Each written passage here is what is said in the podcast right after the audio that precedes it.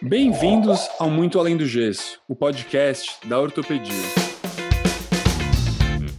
Meu nome é Leandro Enisman, eu sou médico ortopedista especializado em quadril e junto com os amigos Noel, André, Bruno e Matheus apresentamos o Muito Além do Gesso, o podcast da ortopedia.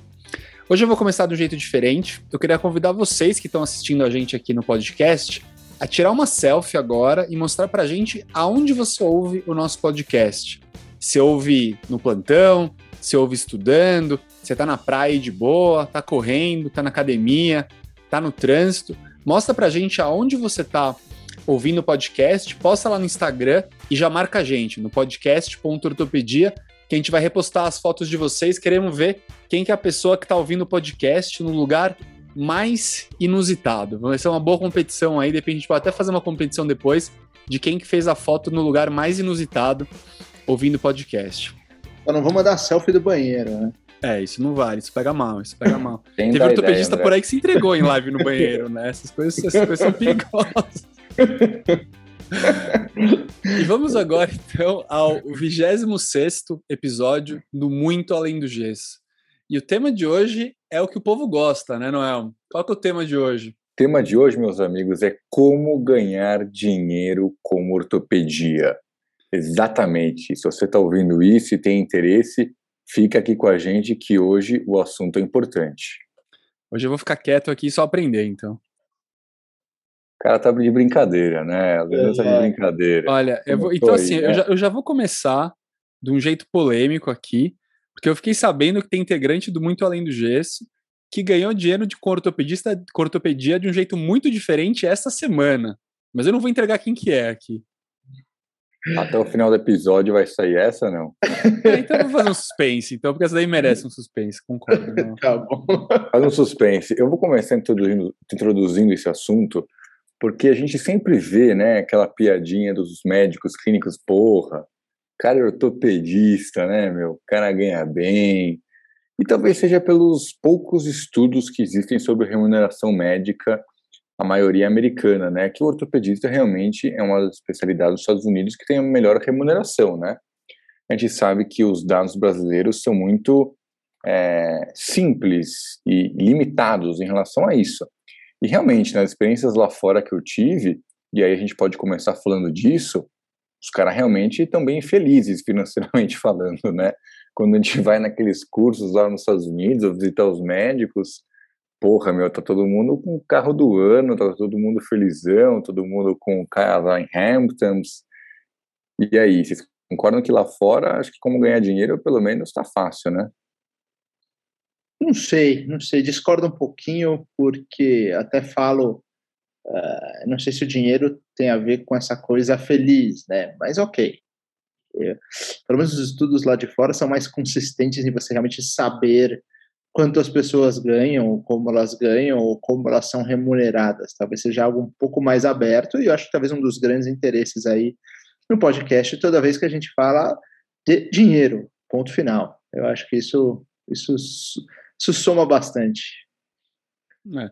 Eu acho que fora, você pegar, fora depende de que país também, né? Você vê Estados Unidos, sim. Estados Unidos, a minha impressão do contato que eu tive lá é que o ortopedista ganha dinheiro, ganha dinheiro bastante, não é pouco dinheiro. Acho que está entre as posições melhores remuneradas. Óbvio que isso é média, tem gente que ganha uma fortuna, tem gente que ganha menos, tal, mas na média eles ganham muito bem. Quando a gente vê as outras pessoas de fora, lá da Europa, assim, ou mesmo Canadá, a minha impressão é que é bem classe média. Como tudo na Europa, acho que não tem uma disparidade tão grande né, entre as profissões que ganham menos as profissões que ganham mais. A minha impressão é que os ortopedistas europeus têm um, têm, um, têm um padrão de vida bom, não é que esteja um padrão de vida ruim, mas não ganham tanta grana. Uh, entrando aqui nos nossos irmãos, acho que a América Latina, em geral, a minha impressão é que o ortopedista ganha bem, assim como médico. Assim, os contatos que eu tive com argentinos, chilenos, todos também me parecem estar bem de vida.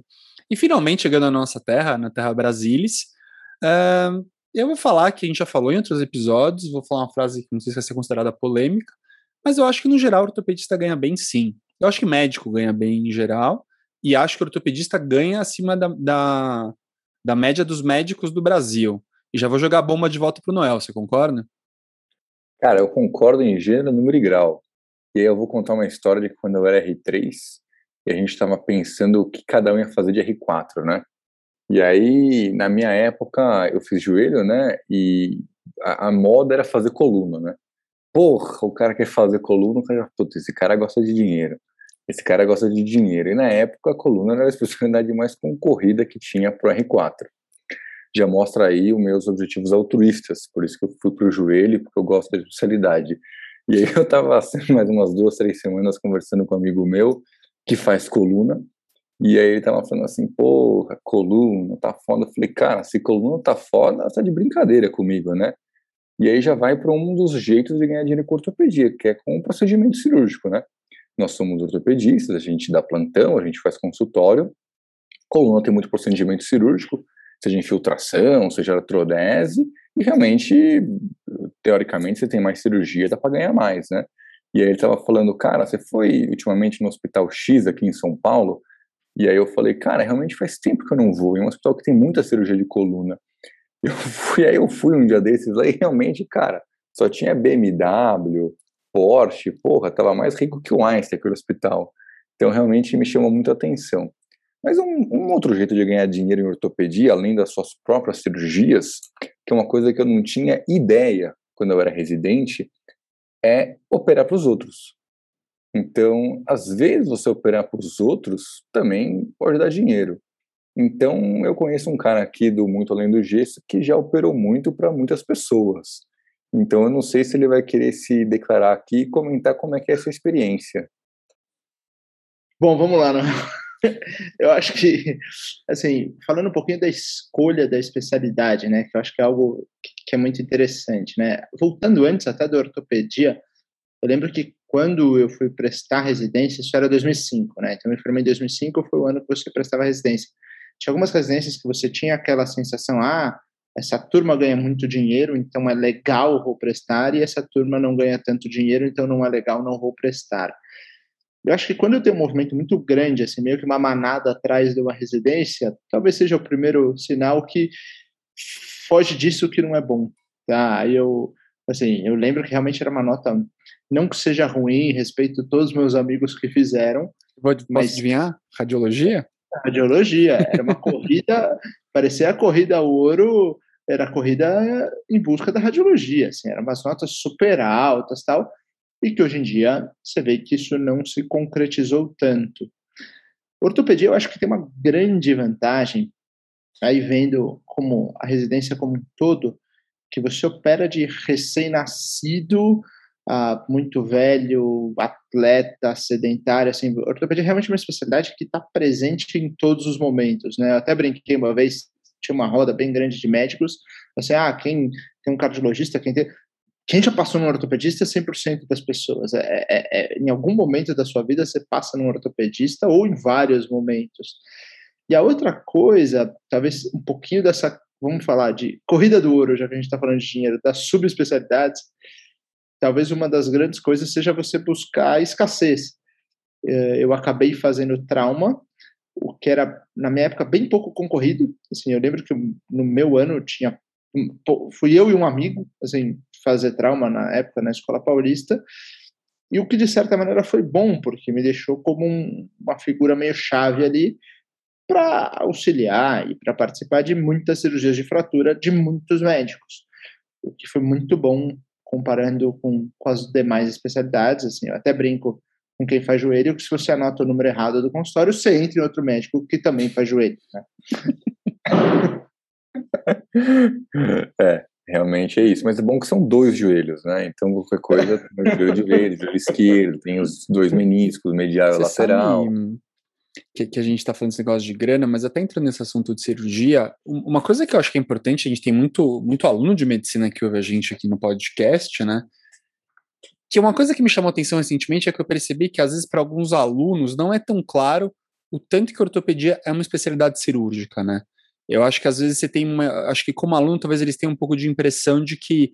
Tudo bem, eles sabem que a gente opera, óbvio que se sabe que o ortopedista opera, mas realmente assim, eu acho que se você pensa em fazer ortopedia, você tem que gostar de operar.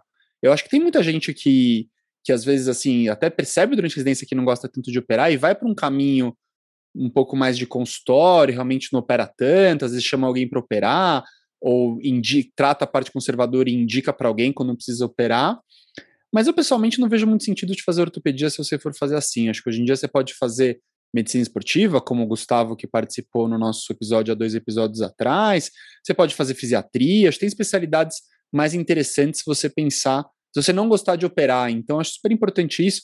Eu tive um contato com um residente recentemente lá do, lá do HC, que é um cara que fez ortopedia e não estava muito feliz, assim, chegou a terminar, fez prova de título, tudo, mas não fez R4, tá, saiu de São Paulo, tá morando na praia até, e ele fala que ele não tinha essa visão, ele achava que a ortopedia tinha um lado mais clínico do que tinha, entendeu? Então, se você pensa em fazer ortopedia, goste de operar e teste se você gosta de operar, vai acompanhar a cirurgia, tudo, vai ver cirurgia de ortopedia para ver se você gosta mesmo. Porque realmente na especialidade cirúrgica, e eu concordo com o que o Noel falou, que também é onde, a gente está falando de ganhar dinheiro, aonde você vai ganhar dinheiro é no centro cirúrgico, muito mais que no consultório. Mas falando até nisso, Lê, uma coisa que eu percebo, né? Uh, sei lá, cada um tem uma porcentagem, mas eu diria que 90% do tempo a gente não está operando. E aí você vai num congresso, num curso, qualquer coisa, é 100% do tempo falando de cirurgia. Assim, é, é, parece que é um, é um objetivo da ortopedia você simplesmente focar em cirurgia. Assim, dificilmente. Eu não lembro de uma aula de um congresso falando como reabilitar um paciente pós-operatório, o que falar com ele num pós-operatório ou antes de operá-lo. Assim, é, cirurgia, cirurgia, cirurgia, assim, é, é, é slide de raio-x, como cortar a pessoa, como consertar, sabe? É, é uma sequência infinita disso. Então, sim, a ortopedia é uma especialidade cirúrgica, mas talvez a grande chave ali para a resposta do como ganhar dinheiro seja como você tratar os pacientes na parte não cirúrgica. Perfeito. Como você chegar até lá? Eu acho que essa talvez seja a resposta que eu daria à pergunta provocada ali pelo Noel. Porque a resposta é porque tratando bem os pacientes de maneira conservadora, você vai ter mais pacientes e afinal vai operar talvez mais. Tratando bem os pacientes, conservador ou não. Exatamente. E, e uma das coisas que existia antigamente, né, com essas grandes equipes cirúrgicas aqui de São Paulo, pelo menos, acho que em outros estados também, era aquele médico assistente. Tipo, eu lembro quando era residente, não, aquele cara, ele é, ele é assistente do professor, né? E falava, ah, tá, mas ele, ele dá plantão? Não, o cara não dá plantão. Ele tem consultório? Não, ele não tem consultório. Cara, o que esse cara faz? Não, ele é assistente da equipe tal. Como o Leandro faz quadril, e na cirurgia de quadril a gente tem equipes que são clássicas aqui, com grande volume cirúrgico. Ele com certeza deve ter conhecido médicos que são assistentes de profissão, deve ter conversado com algum deles. Eu sei que não é o seu perfil, Leandro, mas eu acho que você conhece alguém que é assistente de profissão. Conheço, conheço algumas pessoas. Uh, você sabe que não é meu perfil, entre aspas, não é? Porque no sentido que, assim, eu acho que no começo da carreira, eu acho que você ser assistente é um puta negócio legal. Porque você ganha bem, se tiver numa equipe que, que tem volume cirúrgico grande, algum chefe que ganha, que cobra bem, ele também vai te pagar bem, então você vai ganhar bem, e você tá, vai estar tá dentro do centro cirúrgico, vai estar tá vendo uma pessoa que opera bem operando, como o André falou, se esse cara tem um movimento grande é porque ele também trata bem os pacientes, vai ver como ele trata os pacientes, então acho que pode ser um puta aprendizado. A longo prazo, acho que varia muito de perfil, entendeu? Tem gente que, que fica confortável e tá tranquilo, e tudo bem, entendeu? Vai continuar ganhando bem, tem menos responsabilidade, entendeu? Uh, tem gente que vai se, com o passar do tempo vai se incomodar, entendeu? Eu lembro de um, de um amigo meu que era um cara que tinha que trabalhava com um chefe assim nesse esquema de, de assistente, e quando o chefe entrava na sala, ele e tava ele que já era assistente há algum tempo, tinha outro cara que era um assistente um pouco mais novo, e tinha esse cara tem TR4, tu tinha residente junto com ele. Ele chegava na sala e falava assim: Oi meninos, tudo bom? E esse meu amigo já tava, já era, tinha terminado a residência faz algum tempo, tal, já era mais velho, eu ficava puto com esse ah, oi meninos, entendeu? Foi um negócio que praticamente foi uma coisa que pesou para ele de sair da, desse negócio de assistente, porque ele se irritava com o negócio do oi meninos, entendeu? Então, assim, acho que é uma possibilidade, mas sempre também tem um lado meio instável, né? Eu também lembro de um caso agora de um, de um cirurgião aqui bem famoso de São Paulo, que que tem um assistente que trabalhava com ele há muitos e muitos anos, eu chutaria, sei lá, 30 anos, assim, uma coisa bem antiga mesmo, e que agora esse chefão tem filhos que estão que se formaram em ortopedia, que estão entrando no mercado de trabalho, e o cara tá dando preferência para os filhos, né? Então esse assistente antigo tá ficando meio meio encostado ali, entendeu? Então, Mas eu acho que assim, tudo na vida você vai ter essa possibilidade, né? você pode estar no emprego e pode perder, entendeu? Mas só para pensar isso. Porra, antes do André falar que ele vai complementar, o assistente viu o cara engravidar, aí viu o filho nascer, viu o cara chegar até os 18 anos, viu ele fazer cursinho para medicina, fazer a faculdade de medicina, prestar ortopedia, porra, aí também o cara tido um pouco de visão de, porra, acho que eu procurar um plantãozinho aqui, meu. Mas, mas eu acho que isso tem um pouco a ver, voltando para um outro lado, né? Uh, se o médico tem um perfil, vamos falar de empreendedor, ou se o médico tem um perfil mais, isso não é depreciativo, tá? Mas é um perfil mais funcionário. Sim.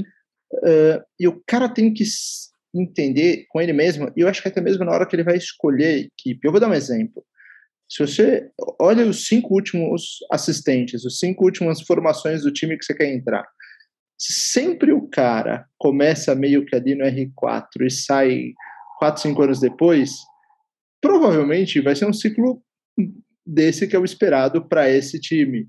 Você tem aqueles times que você fica 30 anos, ok, legal, se você está feliz com isso, se você quer isso, sabendo que tem essas instabilidades como se fosse um emprego, se o emprego muda, se o cara tem um filho, se o cara morre, sei lá o que acontece.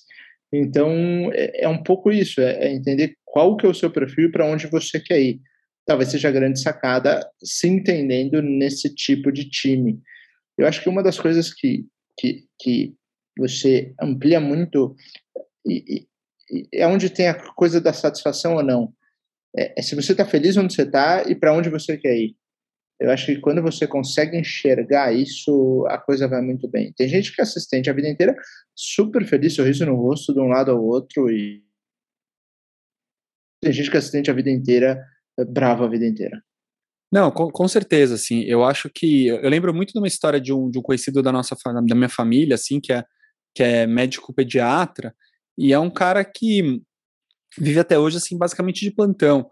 Só que a minha visão dele, eu lembro disso de, eh, sei lá, ele já era pediatra quando eu era, antes de entrar na faculdade e tal. Minha visão dele é que ele é um cara infeliz, assim, acho que talvez até hoje, sabe?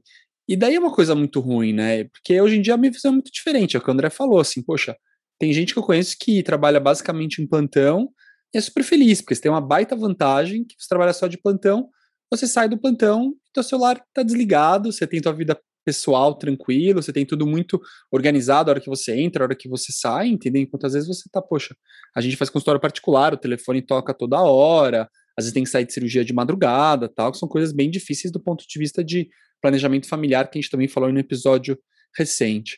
Mas eu tava às pensando vezes. aqui, eu queria eu queria mudar um pouco, eu queria eu já falando de grana e mudar um pouquinho de assunto que eu tava pensando. Eu vejo muito aí, acho que até mais os residentes têm essa questão do que os alunos, quando eles estão começando a pensar em ganhar dinheiro, um pouco como funciona a questão da relação com o convênio, das cirurgias, por exemplo, às vezes você fala para ele, poxa, mas uh, eu não atendo convênio, mas ele fala, pô, mas o paciente paga um hospital particular, uh, mas você fala, para por reembolso, mas o que, que é o reembolso? Acho que era legal a gente entrar um pouco nesse assunto, porque os residentes têm muitas dúvidas com relação a isso, né? Noel, como funciona esse negócio de reembolso para cirurgia? Cara, isso é uma coisa que pouco se fala na residência médica, então é um privilégio aí para quem é residente está ouvindo o MAG, ou mesmo para quem é ortopedista está ouvindo o MAG para aprender sobre isso. Vamos dizer que você tem o, com, o seu consultório, na qual o consultório que você é conveniado ao Star Wars convênio. E aí chega um paciente que tem Star Wars, você atende ele pelo convênio, ou seja, você vai ganhar do convênio X reais pela consulta, e qualquer tipo de procedimento cirúrgico aplicado a isso, você vai ganhar do convênio Star Wars. Se você tem uma ótima relação com a Star Wars, você é um super Jedi, eles te adoram, super relação boa, pode ser que você ganhe super bem, tanto pela consulta quanto pelo procedimento, e tá todo mundo feliz.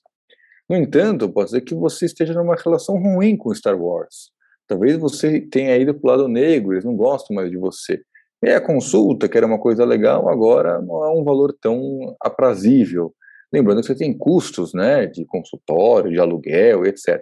E a cirurgia também pode ser com um valor pior. Mas, continuando nossa analogia, você está lá no seu consultório, que é cadastrado no Star Wars, que é o convênio, no entanto, chega um paciente que ele tem Street Fighter. Ele não é Star Wars. Você fala, pô, não tem nada a ver uma coisa com a outra. Só que esse paciente tem uma artrose e quer operar com você. Aí você pode cobrar o seu valor de consulta particular, que é o seu valor normal, E na hora de fazer a hora do procedimento cirúrgico, você não é diferente de Star Wars. Ele é Street Fighter, não tem nada a ver uma coisa com a outra. E você faz um pedido de reembolso. Você fala o seu valor do seu procedimento, olha, para esse tipo de cirurgia, para essa prótese, normalmente eu cobro X reais. E o paciente vai lá, pega os seus X reais, vai lá no Street Fighter e vê quanto que é o reembolso do convênio dele. Às vezes, ele é um super chefão do Street Fighter e consegue um super reembolso de todo o valor que você pediu da cirurgia. E aí, tranquilo. No entanto, às vezes, ele não é um cara super bom no Street Fighter, ele é o Zangief, não é aquele cara top, né? E aí ele vai ter que fazer o quê? Ele vai ter que é, arcar com a diferença dos honorários entre o reembolso que o convênio deu para ele e o valor que o cirurgião solicitou para o procedimento cirúrgico. Acho, que antes de começar, André, só tinha uma pergunta para o Noel de qual que é o seu jogador principal do Street Fighter, quem que você mais jogava? Achei essa pergunta muito a ver com tudo, né? É, mas eu gostava do Rio, entendeu? Rio. Porque eu gosto de ir na bola de confiança, entendeu? Não é para ficar. Eu gostava de jogar com Blanca, eu gostava de dar choquinho. acho que as pessoas que nos ouvem não, não conhecem tão bem. Mas eu acho que assim. Uh, eu acho que o que o Noel falou, e até pensando um pouquinho na, no, no dia a dia, né? Acho que se você é um conveniado, você vai negociar uma tabela, então você vai negociar com o convênio um honorário ali, de certa maneira você vai ter um fluxo mais constante de pacientes. Quando você pede um reembolso, significa que você não é um conveniado, você não tem um acordo com aquele convênio, aí você vai falar para o paciente, olha, eu cobro tanto, vê lá com o seu convênio se ele paga aquilo que eu cobro ou se você vai ter que completar a diferença daquilo que eu cobro com aquilo que ele me pagaria. Então você vai ter menos volume, mas na prática, por procedimento individual, você geralmente acaba ganhando um pouquinho mais. Talvez seja um balanço entre atender e operar mais, que o convênio, entre aspas, ele não te direciona, mas ele te possibilita, ou uh, atender e operar menos, mas por um valor que eventualmente o paciente fala assim, não, olha, não estou afim de pagar, vou procurar um médico conveniado, ou legal, vou pagar, e, e meu convênio, uh, assim, o, o, seu convênio é um acordo do paciente com o convênio, é, é, é justamente esse tipo de relação comercial. Não, isso é legal porque dá, dá muita confusão, né? Acho que até a, a gente apanha muito disso, na verdade, né? Porque, por exemplo, o, o, o, reembolso, né, tem uma questão dos códigos, né, então, por exemplo, quando você vai pedir uma cirurgia, você vai pedir, você, você não bota lá, vou fazer uma cirurgia, uma prótese de quadril, por exemplo, como o Noel falou. Prótese de quadril é até uma das que tem, que dá muito problema, né, porque alguns convênios alegam que o código que é prótese de quadril já engloba todos os outros, né, mas quando você vai fazer uma prótese de quadril, você faz uma tenotomia de, dependendo se for fazer um hardin, você faz tenotomia do glúteo, você abre a cápsula, então você faz uma capsulotomia, você faz uma osteotomia no colo do fêmur para tirar o colo do fêmur, essa cabeça do fêmur vai para biópsia, então teoricamente você pode botar todos esses códigos. Anotaram daí... aí, pessoal? Todo mundo anotou que estão ouvindo aí? Os, e daí tem, tem, convênio que aceita e convênio que não aceita, né? Então, realmente, tem convênio, você tem uma, uma verdadeira arte disso, né, Noel? E, e, fala. Só, só, só, eu acho que uma coisa interessante, né, é que muitas vezes quando você vai sentar com o convênio mesmo e conversar, fala, não, a gente paga uma vez a tabela, sei lá, estou dando um exemplo qualquer, de 2008. Aí você fala, bom, se a tabela foi feita em 2008, a gente está em 2021, com certeza esse valor está defasado. Alguma coisa está errada. Né? É, é, é, entender um pouquinho essa. É, eu acho que existem umas, umas moedas que a gente não está acostumado. A gente está acostumado com real e dólar e euro. Existem moedas de conversão médica que são essas tabelas e esses códigos. Eu acho que isso, de certa maneira, talvez os, os médicos, os, os, os alunos, os residentes vão ter que começar a se acostumar com isso. É. E uma coisa que eu vejo, a gente está falando muito da nossa realidade aqui em São Paulo, né? Essa realidade de pagamentos médicos é muito diferente, acho que em outras regiões do Brasil, né? Então, por exemplo, é, acho que a minha impressão é que saindo de São Paulo, a Unimed é muito forte, né? A Unimed não é tão forte aqui uh, em São Paulo, e a Unimed funciona muito diferente fora de, nos lugares, inclusive quando a gente vê, né, tem Unimedes que de alguma cidade que funciona bem, outras cidades que não funciona bem. E uma coisa que eu tive contato com alguns colegas também que eu acho bem diferente, pelo menos a maioria dos lugares que eu sei do pessoal que trabalha em SUS, eu mesmo trabalho em SUS lá no HC, você ganha um salário fixo pelo que você faz, independente se fizer uma, zero cirurgias no mês ou 340. E eu sei que muitos lugares por aí também ganham pelo SUS, né? Então, você está lá trabalhando numa, numa Santa Casa, sei lá, algum hospital do SUS qualquer, e você também ganha por procedimento, né? Que é uma coisa que aqui em São Paulo, pelo menos até onde eu sei, é, não é muito comum, né? Sim, e complementando aquilo que o André falou, né, de papo de convênio, até tive uma discussão interessante com um amigo meu, de que às vezes essas tabelas, essas trocas, essas autorizações são meio estúpidas na visão do médico. Por exemplo, vamos dar exemplos práticos aqui. É, viscosuplementação, que é um procedimento que a gente faz uma infiltração na região do joelho. E eu tenho um amigo meu que mora no Nordeste, que ele veio, me ligou, se eu não retrasar, né, veio reclamar para mim, poxa, Noel, tem um paciente que tem artrose, não quer operar, e a gente vai fazer uma viscosuplementação e o convênio só autoriza o procedimento se tiver uma ressonância magnética. Poxa, mas eu vou pedir um exame que vai dar mais gasto no convênio para poder autorizar a ressonância? O cara não entende isso. Mas, na verdade, é um sistema de teórico de controle de qualidade, né? Para você não ficar indicando infiltração para um monte de gente que não precisa, né? Ao mesmo tempo, tem gente que precisa e que não precisaria da ressonância. Só que como a gente está pensando do ponto de vista coletivo e não individual, às vezes essas negociações ficam complexas, né? Uma coisa que eu acho muito problemática, assim, é que é uma frase, vou falar uma frase polêmica aqui, mas os convênios são burros. Ou pelo menos tem uma operação, uma operação muito mal tocada, eu acho, né? Eu vou dar dois exemplos que, que eu vejo disso. Tipo, por exemplo, é, Home care é uma das coisas que eu acho mais zoadas assim, em relação ao convênio. Porque quando você está pedindo uma home care, você quer mandar o paciente para casa para tomar um antibiótico, para fazer uma fisioterapia, porque precisa de algum cuidado X. E, teoricamente, assim, e o convênio também tem sistema de home care porque é mais barato deixar o paciente em casa, mesmo que vá uma enfermeira, um físio na casa do paciente. Então, eu deveria querer que o paciente vá embora rápido, né? Mas na prática, a maioria dos convênios exige 48, 72 horas para autorizar.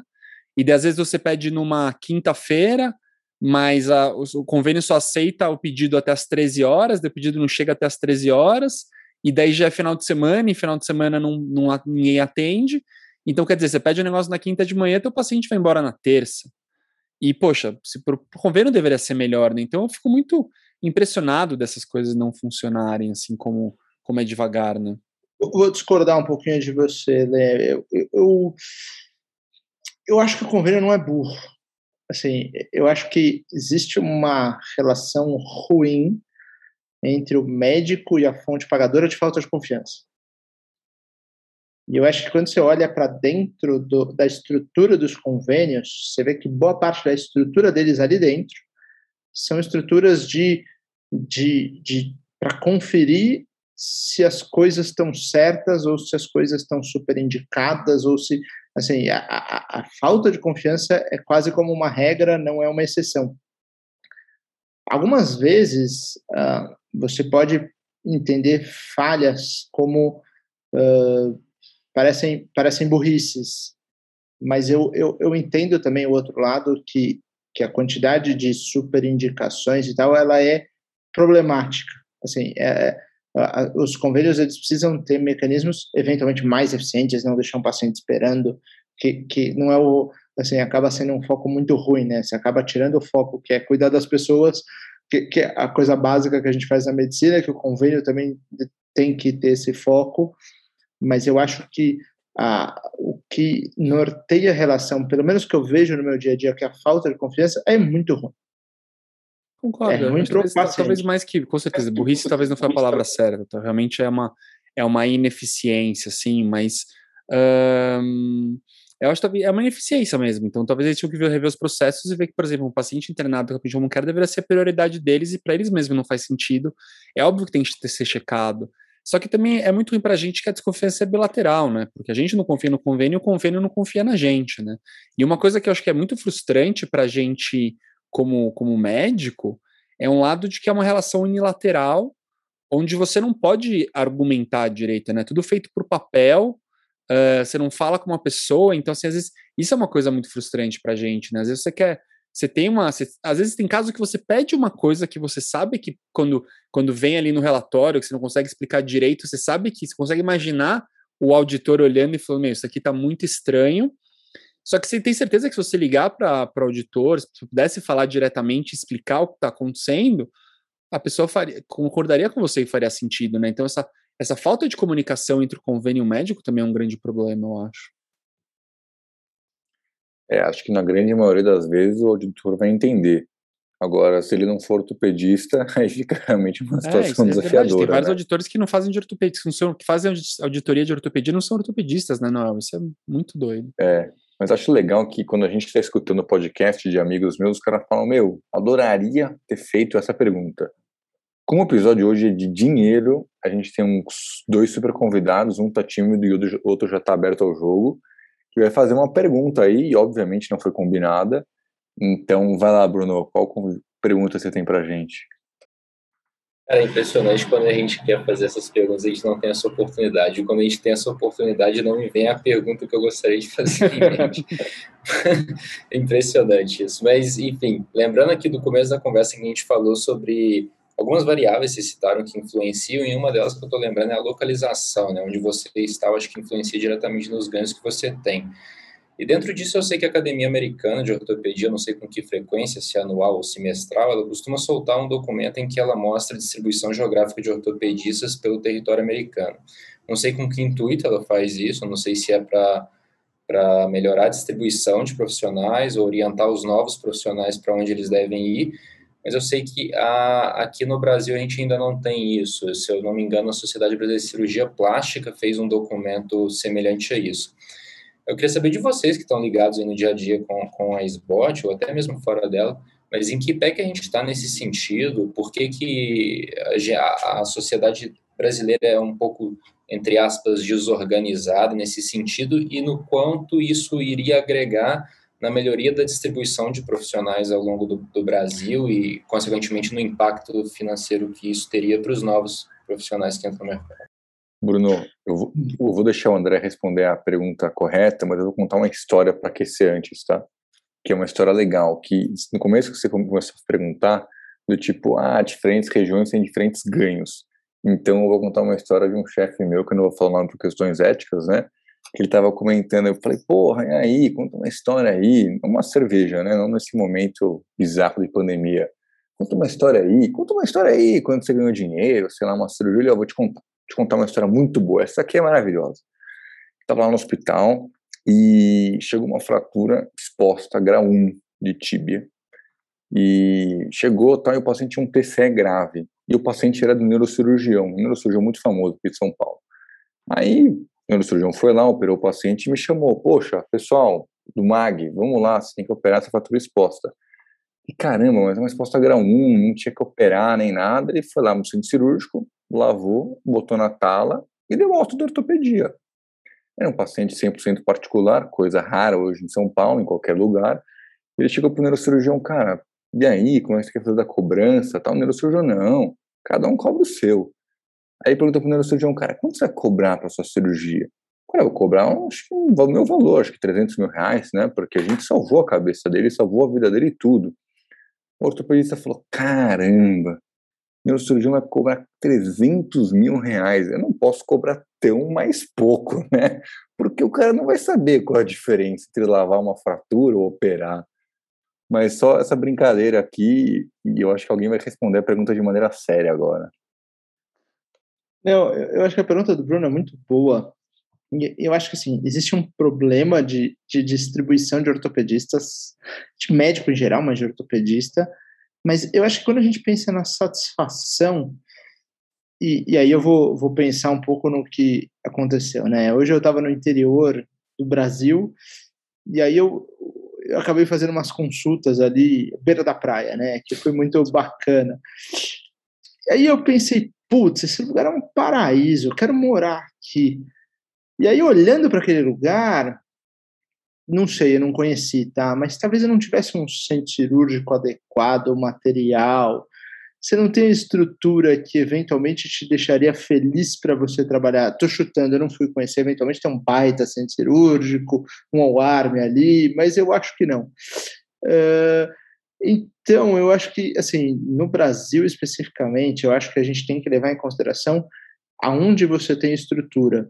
Falando também dos nossos professores, né? Eu lembro de um professor que foi ter um congresso de trauma, foi numa cidade que é uma capital grande, uma das maiores capitais uh, do Brasil, e aí ele foi fazer uma haste cefalomedular e ele não tinha uma mesa de tração naquele hospital.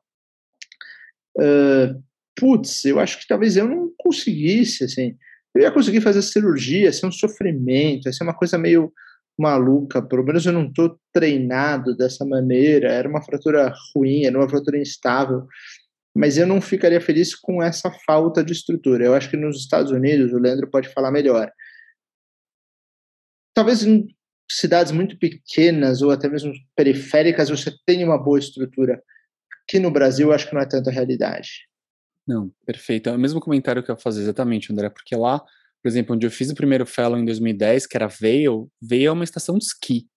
É tipo uma cidade que no Wikipedia na época dava como 5 mil habitantes, era um lugar ridículo de pequeno, e tinha um centro cirúrgico super equipado, assim, negócio de ponta com os, melhor, os melhores ortopedistas do mundo, assim, era surreal. Mas mesmo é, lá nos Estados Unidos, você tem surgery centers, assim, em cidades muito pequenas, assim, eu lembro de um, de um cara que era famoso lá na região, que ele morava numa cidade super pequena, lá do Colorado mesmo. Não era um cara famoso acadêmico que escreve nada, mas o cara tinha um volume brutal, porque drenava uma região grande, tinha um hospital bom, e o cara era muito conhecido. Então, é, lá você tem muita condição de fazer em pequenos centros, entendeu? Aqui eu acho que está muito nas capitais e nas grandes cidades, que tem um monte do um monte de cidade grande, como os de fora, de onde você é, né, Bruno, que são cidades grandes, mas não são capitais. Mas se você vai para realmente um lugar muito remoto, aí fica um pouco complicado. Mas eu acho que isso é um pouco da cultura americana também, por exemplo, a gente está falando desse negócio dos códigos, né, e do reembolso, por exemplo, uma coisa que eu acho muito, nos Estados Unidos, obviamente, eles têm mais eles têm mais tranquilidade de falar de dinheiro, né? Então, por exemplo, eu já vi muita discussão em congresso, por exemplo, de um tema que é super controverso, que é PRP, né? Mas já vi mesmo a discussão de PRP, e de alguém, tipo assim, o cara na aula colocando os códigos que ele pede, tipo, nem a gente tá falando dos códigos, o código que ele pede quando vai fazer um PRP, entendeu? Eu nunca vi uma aula aqui no Congresso Brasileiro, ou qualquer congresso que eu fui, Noel e o André me corrijam se eles já viram, de alguém botar assim, olha, quando eu faço uma prótese quadril, uma fratura de fêmur ou um cruzado, esses são os códigos que eu boto no pedido, entendeu? A gente não se ajuda nesse ponto, entendeu? É, parece que, às vezes, pô, a gente tá falando de dinheiro aqui, eu não duvido que tem gente ouvindo o nosso episódio aqui pensando, nossa, eles estão falando de dinheiro, entendeu? Tipo, tem esse preconceito ainda na medicina, né? Vocês já viram alguma aula de cara botando código que pede em cirurgia? Não, acho que pode ser uma boa inovação. Eu acho que a gente tem oh, a obrigação vamos, de Vamos fazer um curso do Muito Além do Gesto de códigos de, de ortopedia, ó. Se alguém que está ouvindo a gente gostou da ideia, já manda para a gente ali que vamos organizar isso daí. Eu até dei uma aula no congresso recente, que eu até falei que meu slide de disclosure parecia um, um colete de. Um colete não, um uniforme de Fórmula 1, mas o, o que eu ia falar, assim, até comparando um pouco as estruturas, né?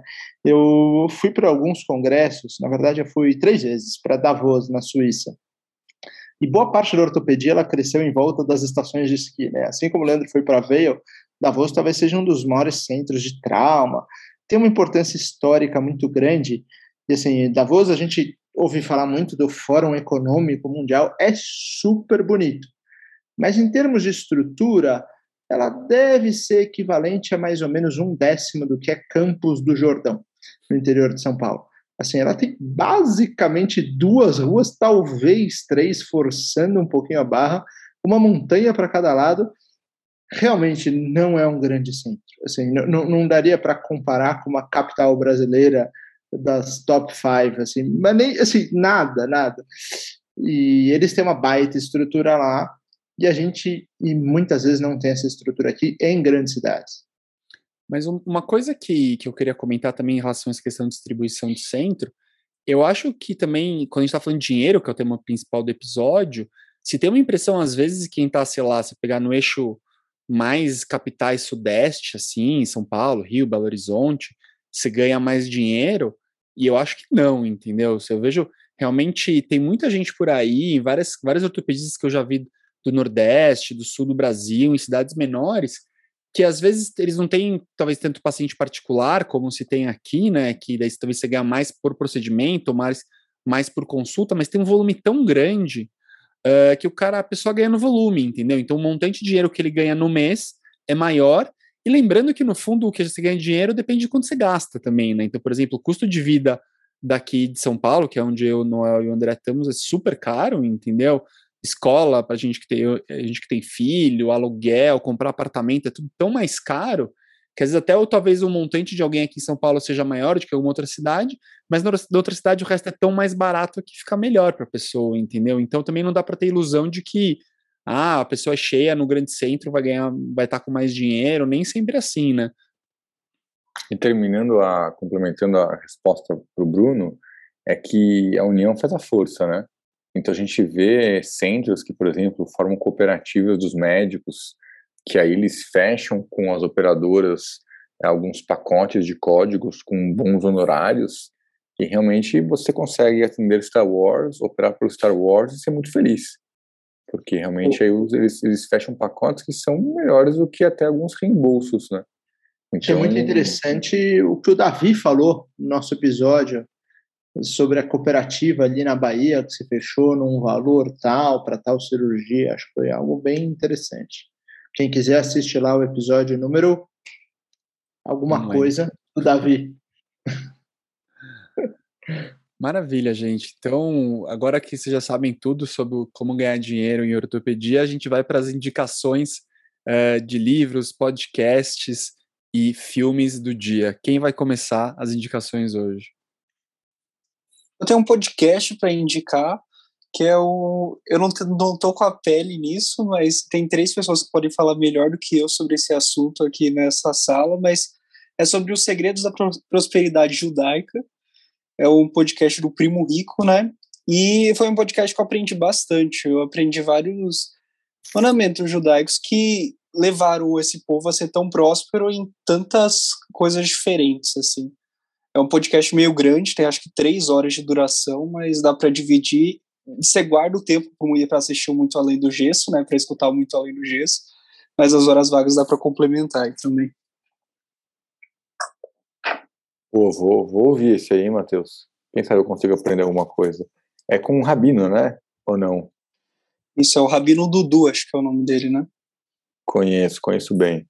Depois a gente vai contar os segredos aí dos rabinos aí de São Paulo.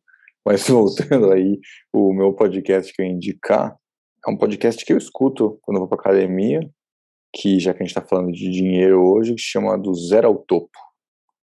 Então, basicamente, são histórias de empreendedorismo, de tipo super empresários e acho que é legal porque mostra a trajetória de idas e vindas, né? Às vezes você acha que o cara tem uma trajetória super linear e que ele foi fundando a empresa dele e de repente, pum, ficou multimilionário acho que vai muito um pouquinho da trajetória do médico, do ortopedista, tipo, às vezes você vê o professor lá, o seu chefe, ou mesmo o cara do consultório particular, o cara do reembolso, enfim. Pô, meu, a trajetória é assim, o cara deu plantão, aí não deu certo ali, foi lá, e deu certo aqui, deu certo acolá. Então é bom ver essas histórias inspiradoras. Eu vou na mesma linha, não tinha nem saber que você falar esse, mas é, que é uma minha biografia que é a marca da vitória, que é Shoe Dog em inglês, que é do Phil Knight, fundador da Nike, é a biografia do fundador da Nike. E eu acho bem interessante justamente pelo mesmo motivo que você falou, a história da Nike é muito impressionante, assim, ver como é uma marca que surgiu meio do zero e como eles quase quebraram algumas vezes, ver a importância que ele conta de alguns é, alguns atletas quando entraram e mudaram a marca, né? Então teve o um tenista, Connors, aquele da década de 80, não tenho certeza, não, eu não entendo muito de tênis, mas sei lá, um tenista da década de 80 que eu lembro quando entrou na, na Nike fez muita diferença, depois o Jordan foi um cara que explodiu a marca, então é, é super interessante ler o livro para quem gosta de empreendedorismo, misturado com esporte também, que eu acho que o ortopedista a maioria gosta, então eu recomendo bastante a marca da vitória. Vou fazer uma recomendação diferente. Faça um esporte diferente se enfie em alguma modalidade maluca por uma, duas semanas e faça, com certeza vai ser muito bom. Abra a cabeça, faz um gesto esportivo diferente, algo pouquinho fora da caixa, mas acho que vale a pena. Se você faz futebol, vai fazer beach tênis, sei lá, alguma coisa diferente sempre agrega. Tipo o que, André, por exemplo? tipo kitesurf, kitesurf tipo é vida. Legal, beleza. Gente, é isso aí. Estamos no final de mais um episódio do Muito Além do Gesso. É, lembrando que a gente quer que vocês postem selfies aonde vocês estão ouvindo o episódio, vocês estão ouvindo correndo, no plantão, estudando não, porque estudando vocês têm que estar concentrados. Estão lendo na cama, como o André falou, não postem fotos no banheiro. Marca a gente no podcast.ortopedia que a gente vai repostar lá para todo mundo ficar sabendo onde você vê o episódio. Daqui duas semanas a gente está de volta, provavelmente com um convidado, uma convidada especial, para a gente bater um papo e crescer aqui dentro do mundo da ortopedia. Um grande abraço, bom dia, boa tarde e boa noite.